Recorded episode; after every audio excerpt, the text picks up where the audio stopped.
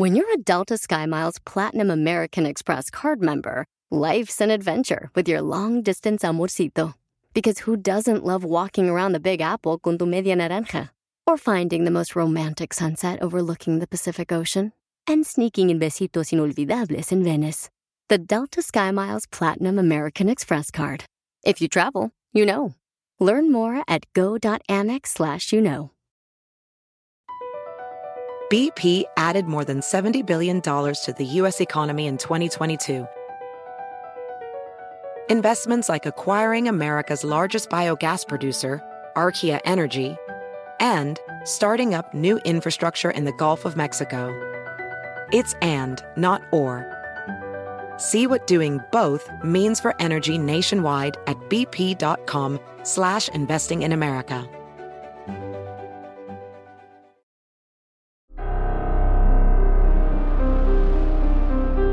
En Código Misterio encontrarás temas relacionados con energías, cuarzos, sanaciones, meditación, ovnis, fantasmas, pirámides, misterios inexplicables, culturas antiguas y continentes desaparecidos. Pero también nos remontaremos al conocimiento de nuestros ancestros para vivir una vida más sencilla pero plena. Bienvenidos.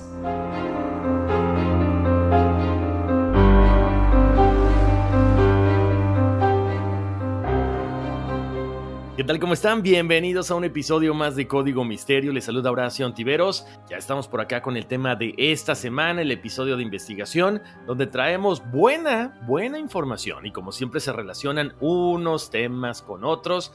Ya saben que al final del episodio del día de hoy viene un episodio extra donde estamos platicando estas pláticas misteriosas, donde leemos algunos de sus emails, algunas de sus inquietudes, algunas de sus sugerencias también, por supuesto. Y si me quieren escribir con alguna pregunta, lo pueden hacer a contacto arroba códigomisterio.com. También muchísimas gracias a la gente que se está, bueno, pues eh, uniendo a todos los martes y los viernes, allá con el Tarzán y sus jaladas de Radio Láser, donde nos conectamos a las 8 de la noche hora oeste, 5 eh, de la tarde hora este, eh, y hablando, ¿no? Obviamente de los temas que tenemos aquí de investigación, pero también de repente algunas inquietudes que la gente nos hace llegar a través del correo electrónico, contacto arroba códigomisterio.com. Los invito también a seguir las redes sociales, ya saben que estamos en Facebook, estamos en Instagram como Código Misterio. ¿Y qué creen? Ya, o sea, esta semana me puse a trabajar como no tienen idea.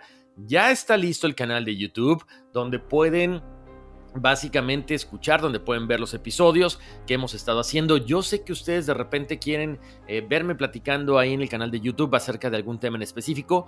Se los prometí, prontito lo vamos a hacer. Vamos a tener por ahí algunos invitados que nos van a platicar de meditación, de temas interesantes. Estamos preparando incluso también algunas colaboraciones que se están realizando gracias a ustedes. Así es, pues gracias por promocionar, ¿no? También Código Misterio con algunos de sus, eh, de sus personajes favoritos, con sus podcaster eh, preferidos. Entonces, bueno, el chiste es que sigamos creciendo y que sigamos participando con más y más y más gente, ¿no?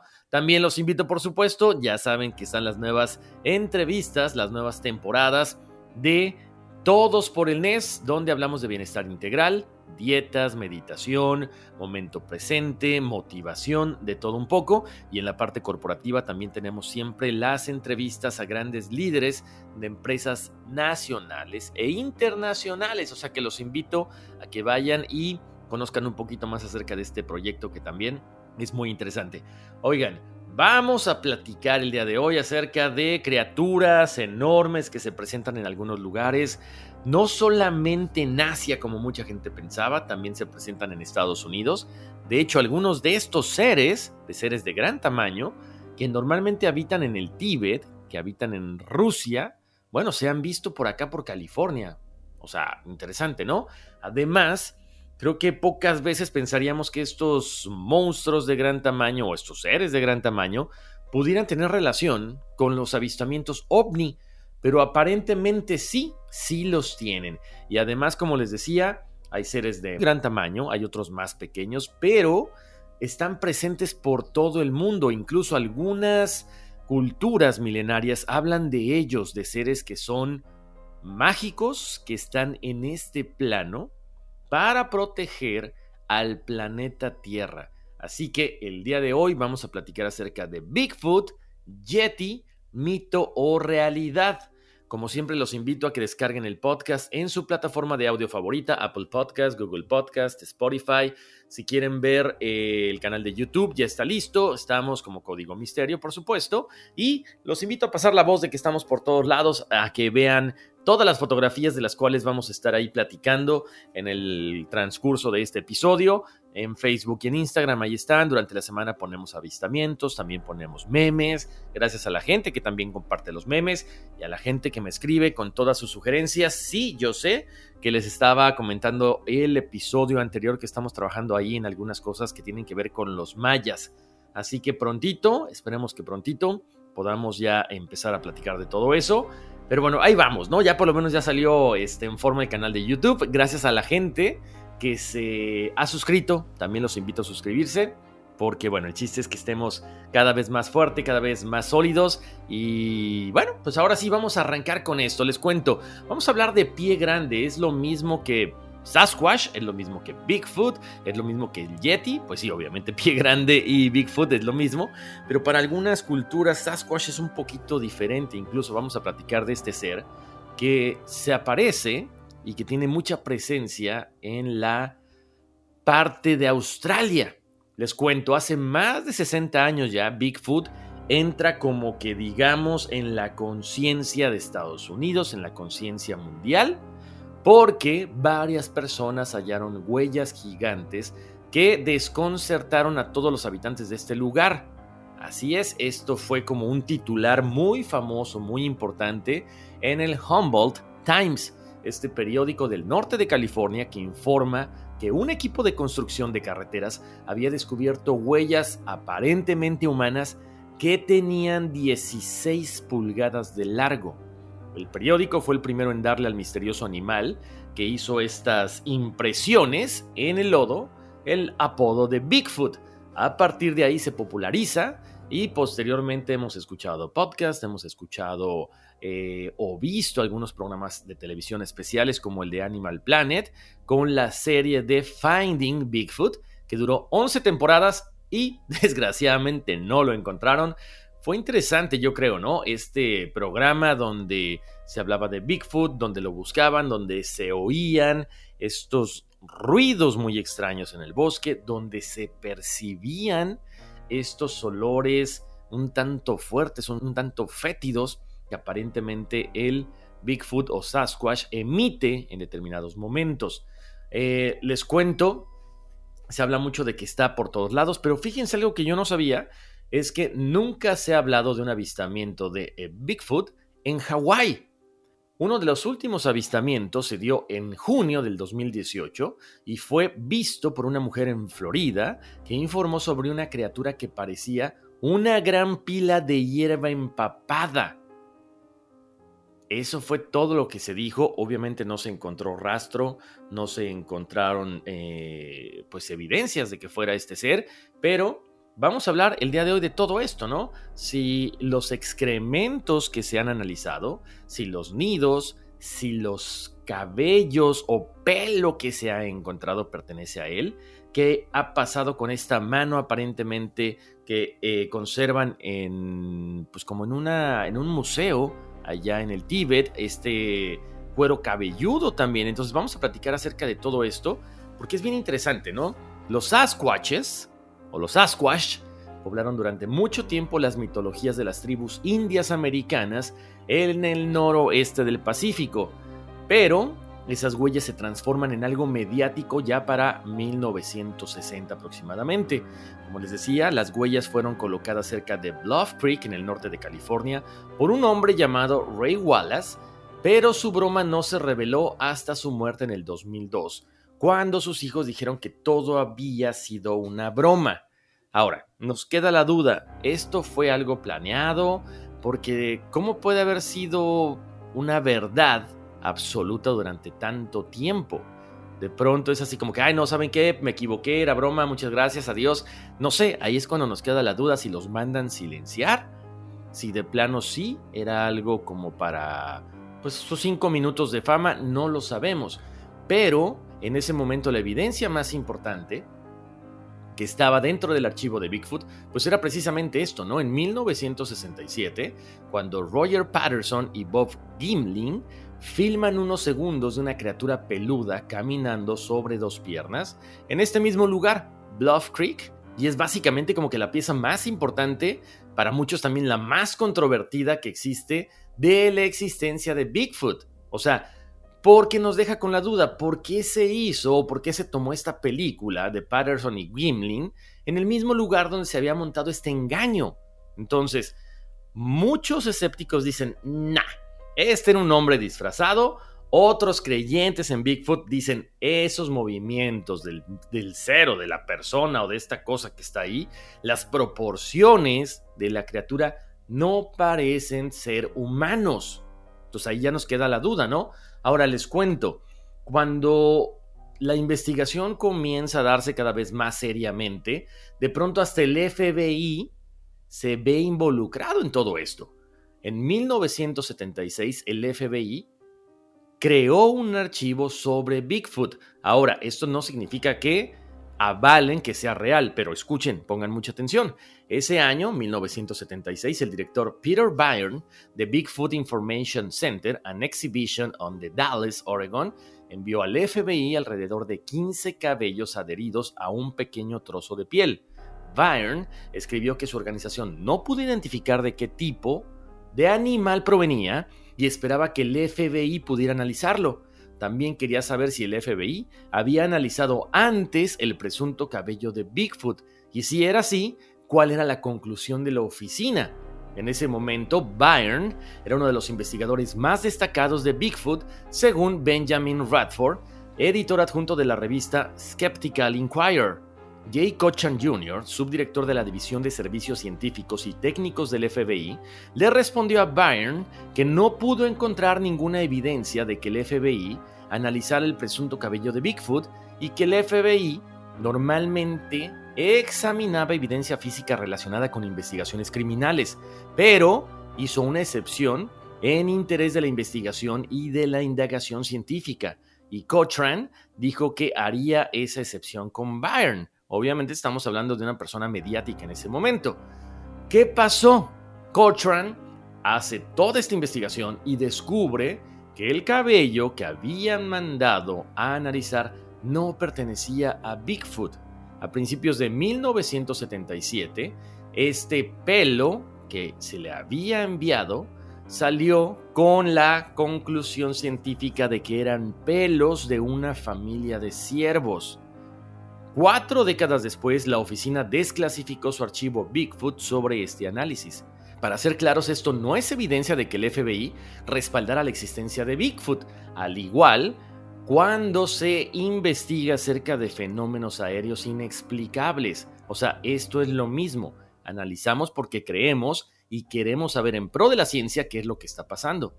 Y menciona Radford. Todo lo que significa es que el FBI le hizo un favor a un investigador de Bigfoot, no hay nada de malo en eso, pero no debe confundirse con el respaldo del gobierno a la realidad de Bigfoot. Aún así, muchos creyentes en este ser dijeron que les encantaba la idea de que hay una prueba irrefutable en los archivos del FBI. Ellos dicen, ya ven, Bigfoot es real. Si no fuera real, el FBI no se lo habría tomado en serio. Además, sumado a todo esto, Byrne, de 93 años en su momento, nunca recordó haber recibido respuesta del FBI de que el pelo de este Bigfoot que había mandado analizar era pelo de venado. Debido a que Byrne había estado fuera del país durante varios meses, Cochrane envió la carta al vicepresidente ejecutivo de la Academia de Ciencias Aplicadas, que estaba asociada con la organización Bigfoot de Byrne, el ejecutivo escribió que le daría a Byrne copias de la correspondencia cuando regresara. Sin embargo, cuando el FBI publicó su archivo Bigfoot, que se refería exclusivamente a la investigación de Byrne, el 5 de junio del 2019, Byrne reaccionó como si estuviera escuchando que se trataba de pelo de venado por primera vez. Obviamente no puedo hablar por Byrne, dijo Radford, pero si vas a hacer un gran escándalo por este espécimen, desconocido como para dárselo al FBI, entonces no querrás publicar el hecho de que resultó ser un ciervo. Bueno, ahí nos queda la duda. ¿Quién está detrás del FBI? Pues obviamente el gobierno. El gobierno quiere que digan o quiere que la gente sepa que sí existe un Bigfoot. No lo creo. ¿Qué opinan ustedes? A ver, explíquenme. Despepiten todo en las redes sociales o en contacto arroba códigomisterio.com. Les cuento. Ha habido muchos avistamientos, principalmente 37 son los más importantes de Sasquatch, cerca de la ciudad de Harrison, Hot Springs, desde 1900. Como les decía, eh, este ser es llamado Bigfoot en los Estados Unidos, Yeti o también Metokangmi, hombre salvaje de las nieves, en el Himalaya. Es un ser alto, peludo, bipedal, criatura parecida a un primate, ¿ok? Los avistamientos han mantenido viva la leyenda popular, pero siempre se cuenta también con una perspectiva indígena. Eso está bien interesante, pongan mucha atención. El cambio está impulsado por el interés público en la idea de que Sasquatch está arraigado a la espiritualidad y el simbolismo. La criatura se considera sagrada para las primeras naciones de la costa oeste de Estados Unidos, en particular los Stai Hai Lis, que han vivido en el valle del río Harrison durante al menos 10.000 años. Los Stai Lis transmitieron canciones e historias sobre Sasquatch, un ser sobrenatural o cambia formas que protege la tierra y la gente. De hecho, Sasquatch es la versión inglesa de Saskets, que significa hombre peludo. El dialecto río arriba de Stai High Lis. La palabra proviene de una montaña que se llama Sasketstel, el lugar donde se reúnen los Sasquatch, dijo Kelsey Charlie, concejal de la banda de Lis, este puesto de gobierno electo, y dijeron todos rindieron reverencia y honor al emblema de nuestra nación, que es el Sasquatch. Les cuento que en 1929, J.W. Burns, un agente del gobierno canadiense, publicó un artículo en la revista Maclean's titulado Introducing BC's Hairy Giants, que escribió basándose en historias compartidas por miembros de la comunidad de Estai Highleys con los que se había hecho amigo. Este artículo presentó a Sasquatch al resto de Canadá y la historia se volvió famosa a partir de ese momento. Esta intersección de Sasquatch como tótem simbólico y Sasquatch como primate viviente, bueno, llevó la historia más allá de la mera especulación en Harrison Hot Springs. La ciudad se ha convertido en un imán para aquellos que buscan respuesta, como el 26% de los canadienses que creen en los Sasquatch y dicen son reales. Esto según una encuesta de opinión publicada por el Instituto Angus Wright del 2016. La tradición de Sty Hailis sostiene que la criatura puede cambiar de forma física a una roca, a un árbol o incluso a algún otro animal. O sea, estamos hablando casi casi como de un nahual. El ser cambia de forma, puede caminar entre los dos reinos el espiritual y el físico. Es por eso que nunca lo atraparán, según la tradición de los Stai Hailis. Ahora, es increíble, ahí nos deja con la duda. Entonces, este ser, llámale Bigfoot, Sasquatch, Yeti, podría ser un viajero interdimensional, como se menciona cuando dice la gente que este Yeti cuida la entrada al monte Shasta, ya nos dejó con la duda. Y además también porque está la teoría de que Bigfoot aparece cuando hay avistamientos ovnis.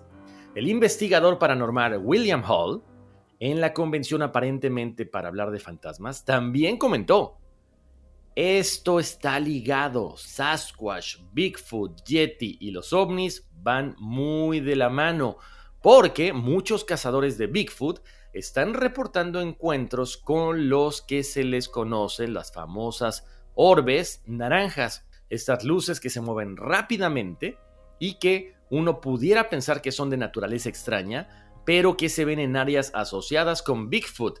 De hecho, el renombrado cazador de Bigfoot, Bill Brock, planteó la idea de los portales dimensionales, Brock hizo referencia a un anuncio de la NASA donde mencionan que los portales magnéticos pudieran ser reales.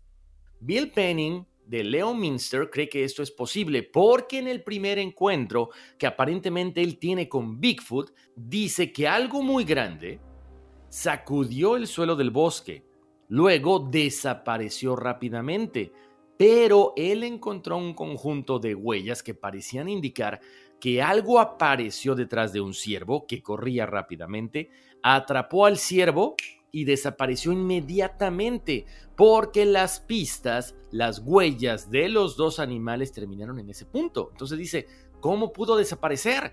¿Ok? Luego, el socio de Penning, Ronnie LeBlanc, ha visto orbes anaranjados en la misma área.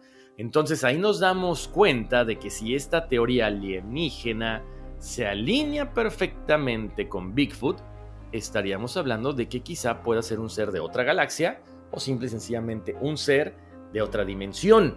Porque también ahí queda la duda. ¿Dónde quedan los cadáveres de estos animales? O a lo mejor ahí están los cadáveres y la gente los confunde con osos.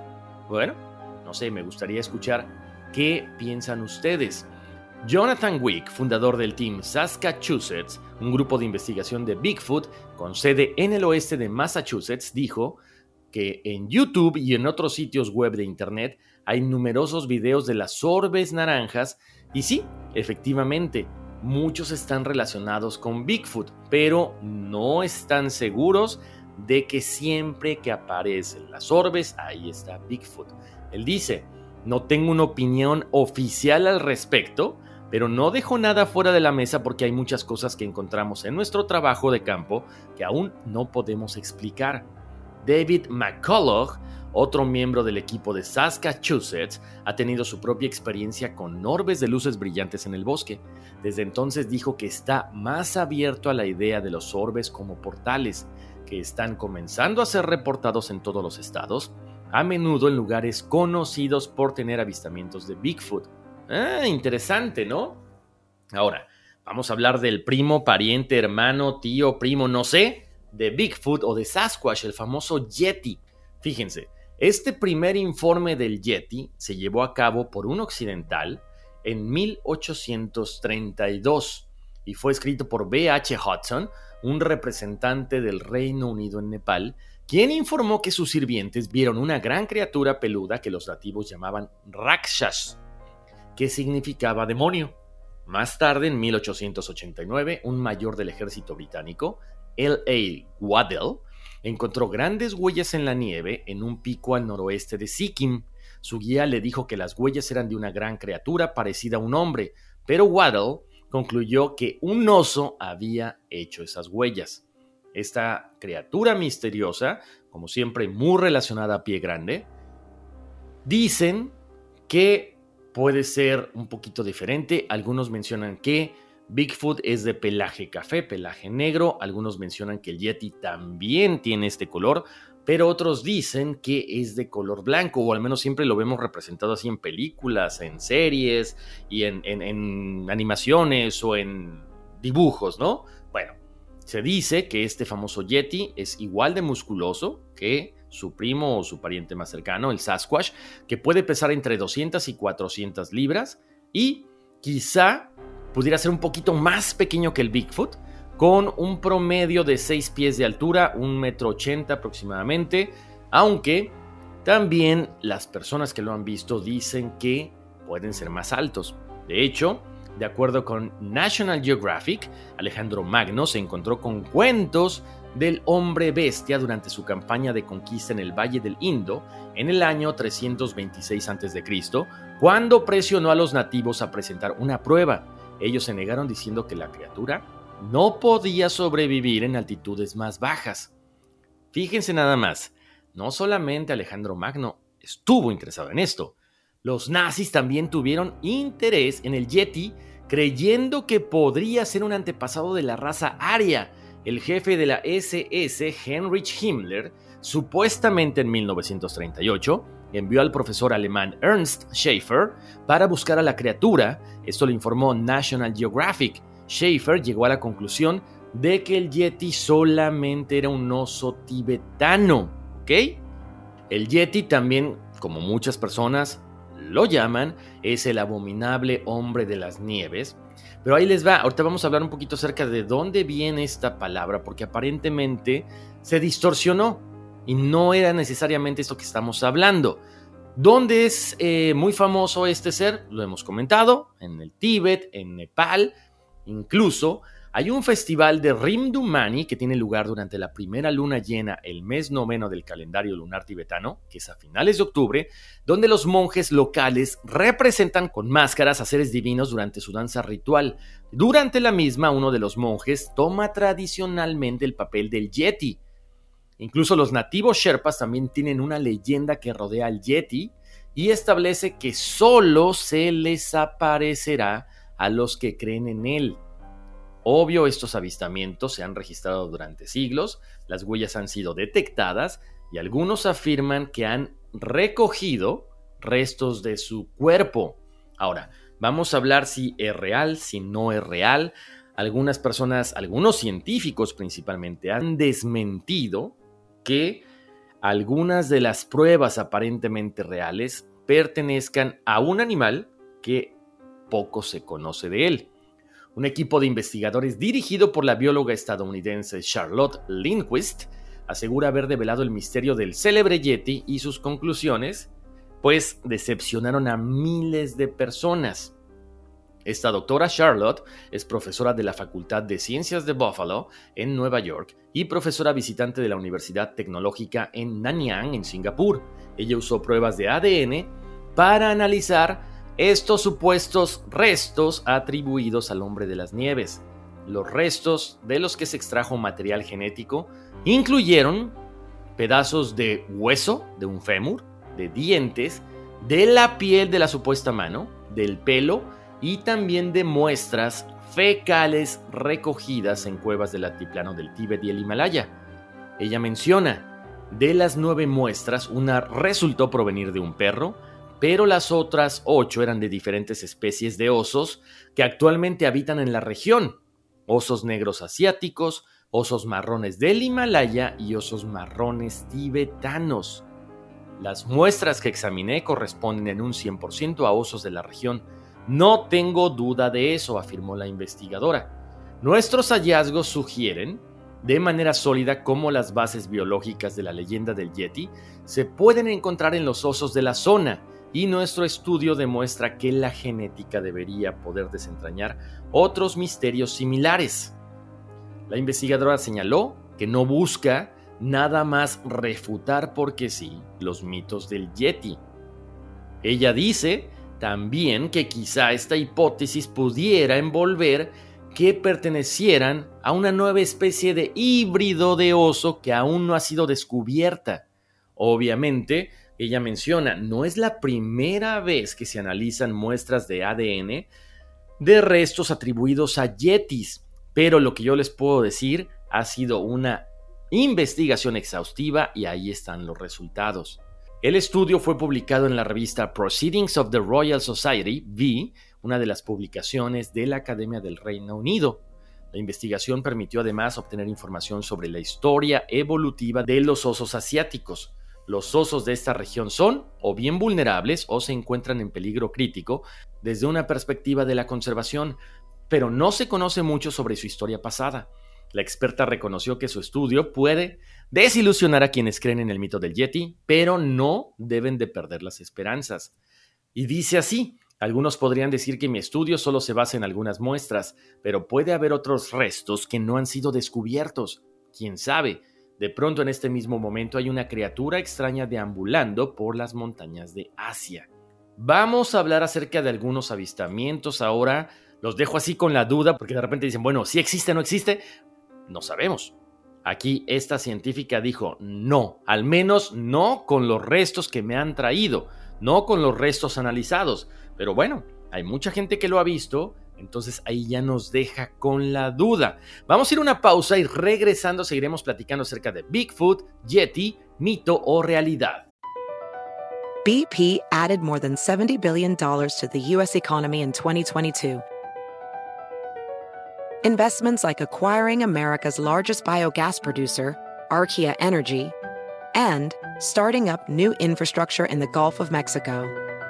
It's and, not or. See what doing both means for energy nationwide at bp.com slash investing in America.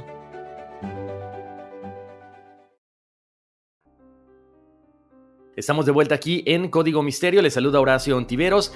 Está súper interesante este tema. Ya hablamos de Bigfoot, Yeti, mito, realidad, a cuestiones científicas, avistamientos, los nazis, Alejandro Magno. O sea, muchas personas, muchos personajes muy importantes dentro de la historia han estado buscando esto. Ahora, ¿qué pasa con todos estos avistamientos? Por supuesto, lo hemos comentado, el Yeti en el Himalaya ha sido visto por miles de personas, incluso algunos pueblos indígenas adoraban a un ser glacial que se le conocía como el dios de la caza. Incluso en ciertas ceremonias espirituales se usaba la sangre de un dios conocido como hombre salvaje, que era, escuchen, representado como una criatura parecida a un simio que llevaba una piedra grande como arma. Ok, entendemos que la científica dice que no existe, pero ¿por qué dentro de la tradición en Estados Unidos y de la tradición en el Tíbet y en Nepal estos o estas tribus o esta gente aborigen de esta zona, ¿por qué mencionan esto desde hace cientos de miles de años? Les cuento, según el relato de Hodgson, un naturalista inglés, en sus viajes al norte de Nepal, sus guías locales vieron una criatura alta y bípeda cubierta de largo cabello oscuro que parecía huir aterrorizada. Hodgson determinó que era un orangután. Lawrence Waddell, un explorador escocés, informó de una criatura tipo simio que dejó huellas y que en un principio pensó que fueron hechas por un oso. Los avistamientos, por supuesto, se han dado más en el siglo XX, siglo XXI, porque en 1921 un periodista llamado Henry Newman entrevistó a un grupo de exploradores británicos que acababan de regresar de una expedición al monte Everest. Los exploradores le dijeron al periodista que habían descubierto unas huellas muy grandes en la montaña, a las que sus guías habían atribuido Meto Kangmi, que significa esencialmente hombre oso, hombre de nieve. Newman entendió bien la parte del muñeco de nieve, pero tradujo mal method como sucio. Luego pareció pensar que abominable sonaba aún mejor y usó este nombre más amenazador en el periódico, y así es como a partir de 1921 nace la leyenda de el abominable hombre de las nieves. Para 1925, el geólogo Nicolaos Tompasis escribió que vio una criatura a unos cuatro metros y medio cerca del glaciar Semu y era una especie como de mono, como un humanoide que estaba erguido y que después vieron las huellas de la criatura y eran muy similares a las de un hombre. Él menciona que lo vio como a unos 200 metros, pero además durante todo un minuto. Una expedición dirigida por H.W. Tillman en 1936 encontró extrañas huellas en la nieve en las laderas cercanas al monte Everest. En 1937, el explorador británico Frank Smythe informó que los Sherpas y los tibetanos habían descrito haber visto a un enorme hombre salvaje peludo en las montañas afirmó haber visto personalmente las huellas en la nieve a 14.000 pies. En 1938, el capitán De Byrne, curador del Victorial Memorial en Calcuta, afirmó que cuando se lesionó mientras viajaba solo a través del Himalaya, ¿qué creen? ¡Tan, tan, tan! Había sido rescatado por un hombre de nueve pies de altura. Era una criatura bípeda que lo llevó a una cueva y lo cuidó hasta que se recuperó lo suficiente para que pudiera regresar a casa. En su libro más vendido, The Long Walk, Slavomir Rawicz describió un encuentro que él y otros seis prisioneros de guerra, fugados de un campo de guerra siberiano, tuvieron con dos criaturas de ocho pies mientras cruzaban el Himalaya en 1942. Posteriormente afirmaron que esta historia había sido enteramente fabricada. Para 1948, un buscador de uranio noruego llamado Jan Frostis afirmó haber sido atacado por dos yetis en Sikkim, Himalaya. En el libro Still Living, Yeti, Sasquatch and the Neanderthal Enigma, la investigadora Myra Shackley ofrece la siguiente descripción, reportada por dos excursionistas en 1942 que vieron dos manchas o dos motas negras moviéndose a través de la nieve alrededor de un cuarto de milla debajo de ellos. A pesar de esta distancia significativa, ofrecieron la siguiente descripción muy detallada. La altura no era mucho menos de dos metros y medio, las cabezas fueron descritas como cuadradas y las orejas debían estar cerca del cráneo porque no había proyección de la silueta contra la nieve. Los hombros se inclinaban bruscamente hacia un pecho poderoso, cubierto por cabello castaño rojizo que formaba un pelaje y cuerpo mezclado con pelos largos y rectos que caían hacia abajo. Otra persona vio una criatura del tamaño y la constitución de un hombre pequeño, con la cabeza cubierta de pelo largo, pero la cara y el pecho no muy peludos. Era de color marrón rojizo, bípedo, y estaba ocupado arrancando raíces y ocasionalmente emitía un fuerte grito agudo. Para 1950 es cuando llega el interés más fuerte por el Yeti y Eric Shipton tomó varias fotografías de huellas en la nieve. Estas fotografías dice que son la mayor evidencia de la existencia del Yeti. Para 1954 el periódico Daily Mail organizó una expedición para encontrar pruebas del Yeti. El líder de la expedición, John Angelo Jackson, fotografió pinturas simbólicas del Yeti en una aldea nepalí. Jackson rastreó y fotografió muchas huellas en la nieve, la mayoría identificables, pero hubo algunas más grandes que no pudieron ser identificadas. Tras la expedición, el Daily Mail publicó un artículo que describe cómo los equipos de expedición habían obtenido muestras de pelo de lo que era supuestamente el cuero cabelludo de un yeti encontrado en el monasterio de Pangboche. En 1960, Edmund Hillary organizó una expedición al Himalaya para recopilar y analizar las pruebas físicas del Yeti. Hillary obtuvo el cuero cabelludo del Yeti de este monasterio, lo llevó a Londres. Los análisis determinaron que no se trataba de ninguna especie conocida, aunque se asemejaba al tejido de un serau, que es un tipo de cabra que habita en el Himalaya. En el 2007, el presentador de televisión estadounidense Joshua Gates y su equipo encontraron una serie de huellas en la región de Nepal que se asemejaban a las descripciones del Yeti. Cada huella medía 33 centímetros de largo, con cinco dedos que medían un total de 25 centímetros de ancho. En el 2009, otro programa de televisión presentó muestras de cabello que contenía una secuencia de ADN desconocida. Aquí me quedo con la duda. Siempre que hay un programa de televisión americano o de otra parte del mundo, siempre encuentran evidencias. Hay, no sé, investigadores, gente que pasa años buscando algún tipo de evidencia, años buscando algo que demuestre la existencia de estos seres, nunca lo pueden encontrar. Pero misteriosamente cuando va una cámara y alguien famoso, lo encuentran a los cinco minutos, ¿no? Bueno, ahí nos deja la duda también. ¿Qué tanto puede ser esto real o qué tanto puede ser fabricado? Les cuento que en el 2008 la BBC informó que los cabellos recogidos en el noreste de la India estaban siendo analizados por la Universidad de Oxford. Las pruebas concluyeron que había similitud entre el patrón de cutícula de estos pelos y los recolectados por Hillary en 1960.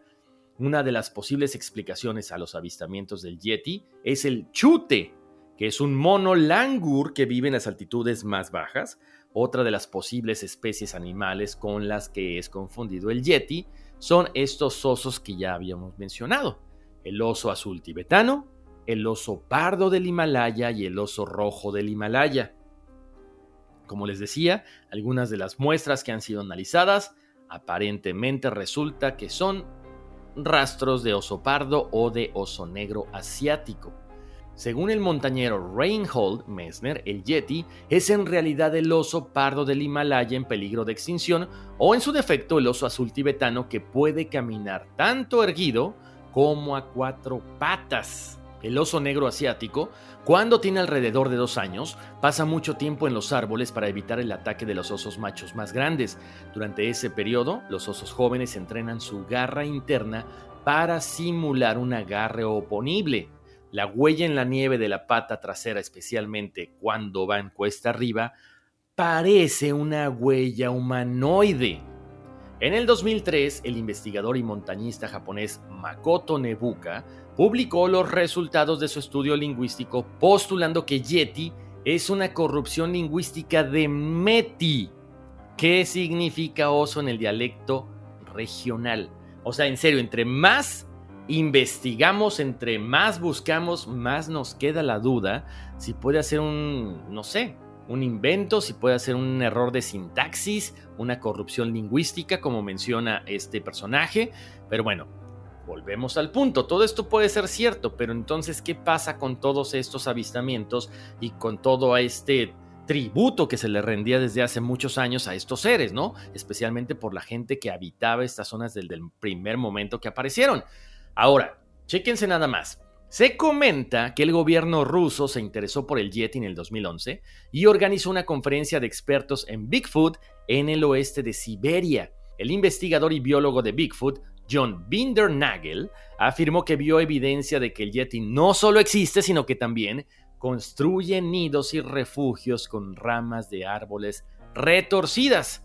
Ese grupo fue noticia en todo el mundo cuando emitieron una declaración de que tenían pruebas indiscutibles del Yeti y estaban 95% seguros de que existía en base algunas canas y cabellos encontrados en un montón de musgo en una cueva.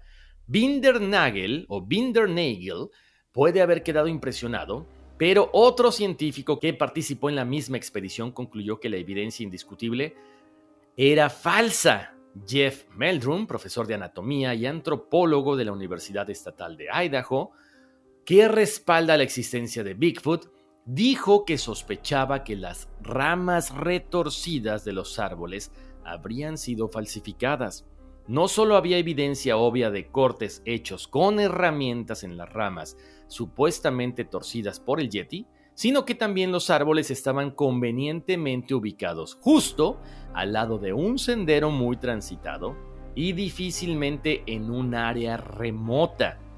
Meldrum concluyó que toda la expedición rusa fue más un truco publicitario que un esfuerzo científico serio, probablemente diseñado para aumentar el turismo en esta empobrecida región donde solamente existen minas de carbón. A pesar de todas las afirmaciones casi oficiales de esta prueba indiscutible de que existe el Yeti, no hay pruebas que arrojen el 100% de verdad. A ver, aquí hay algo bien interesante. En el 2019, en Twitter se volvió viral el hashtag Yeti. Se logró colocar en la segunda posición de Trending Topics de la India después de que el ejército de ese país hiciera públicas las imágenes de unas huellas cuyas dimensiones eran de 81 centímetros de largo por 38 de ancho. Ellos dijeron que eran las huellas del Yeti o del abominable hombre de las nieves.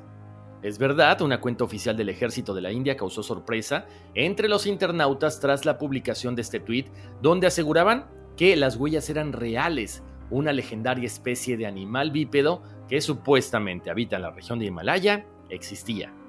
Aunque la existencia de la bestia no fue confirmada con el debido rigor científico, los militares publicaron que las huellas aparecieron en la frontera entre China y Nepal, más específicamente en la base de Makalu. Según la información divulgada, el pie de este animal mide 81 centímetros de largo por 38 centímetros de ancho. Es interesante esto que estamos mencionando del ejército de la India porque están validando algo. No significa que sea real, ¿no? Por supuesto pero nos queda la duda, además de que se volvió trending topic. Nos queda ahí ese ligero dejo de duda si es o no es, las pruebas que se le han hecho a esta mano que aparece ahí en el Tíbet, a este cuero cabelludo, aparentemente unos dicen que no, que están encubriendo la existencia del Yeti, que están encubriendo la existencia de Sasquatch, pero bueno, no sabemos. Lo que yo quiero saber es que ustedes qué piensan, incluso si algunas personas, como normalmente se menciona, este ser, este Sasquatch, se ve mucho en la parte de California. ¿Ustedes lo han visto?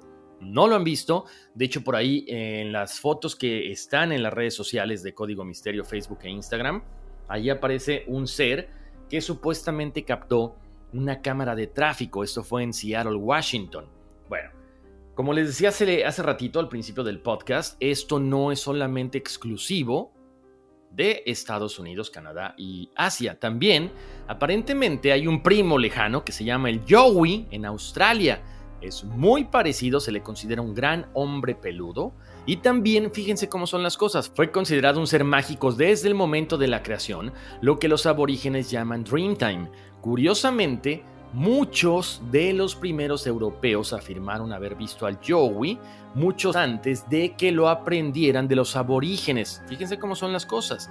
Según el criptozoólogo Lauren Coleman, uno de los mayores misterios zoológicos o antropológicos del mundo, representaría al Yowie. De hecho, en 1871, una niña relató un encuentro con este ser.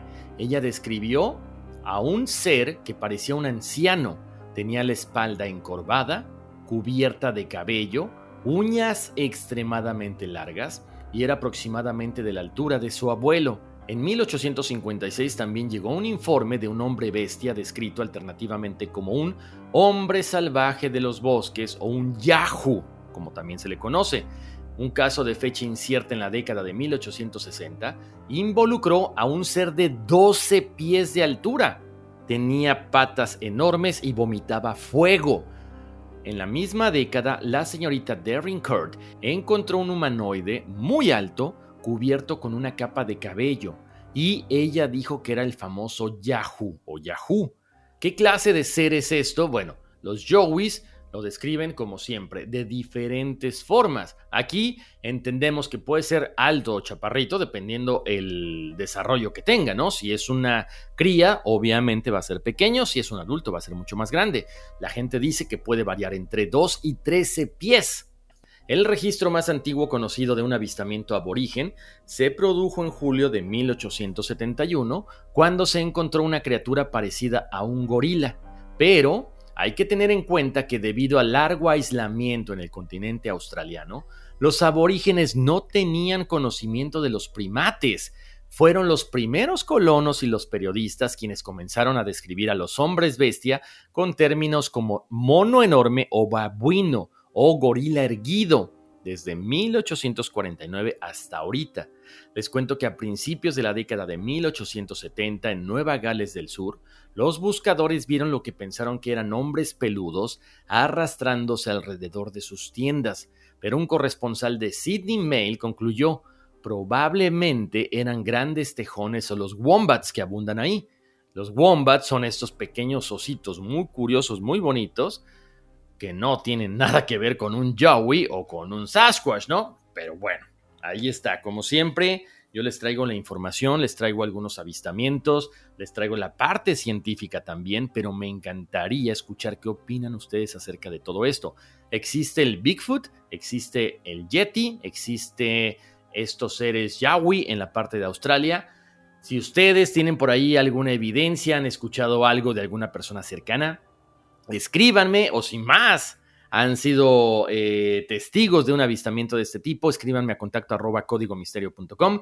Les encargo mucho pasar la voz de que estamos en todas las plataformas de audio, Apple Podcast, Google Podcast, Spotify, Pandora. También ya están los episodios en YouTube. Si no están todos, apenas estamos subiendo. ¿eh? Ahí vamos, ahí vamos. Pero hemos estado trabajando muchísimo. Como siempre, muchísimas gracias por su atención. Vienen sorpresas, vienen por ahí el chat de los martes, lo estaremos retomando con algunos invitados especiales.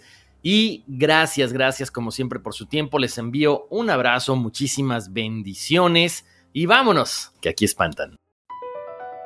Across America, BP supports more than 275,000 jobs to keep energy flowing. Jobs like building grid scale solar energy in Ohio and producing gas with fewer operational emissions in Texas. It's and, not or. See what doing both means for energy nationwide at bp.com slash investing in America. Your Space Coast vacation is preparing for liftoff. Start counting down now.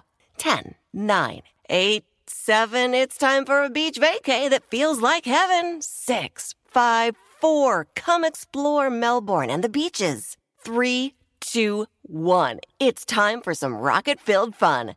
Count down to your best beach vacation ever on Florida's Space Coast. Launch your planning now at visitspacecoast.com.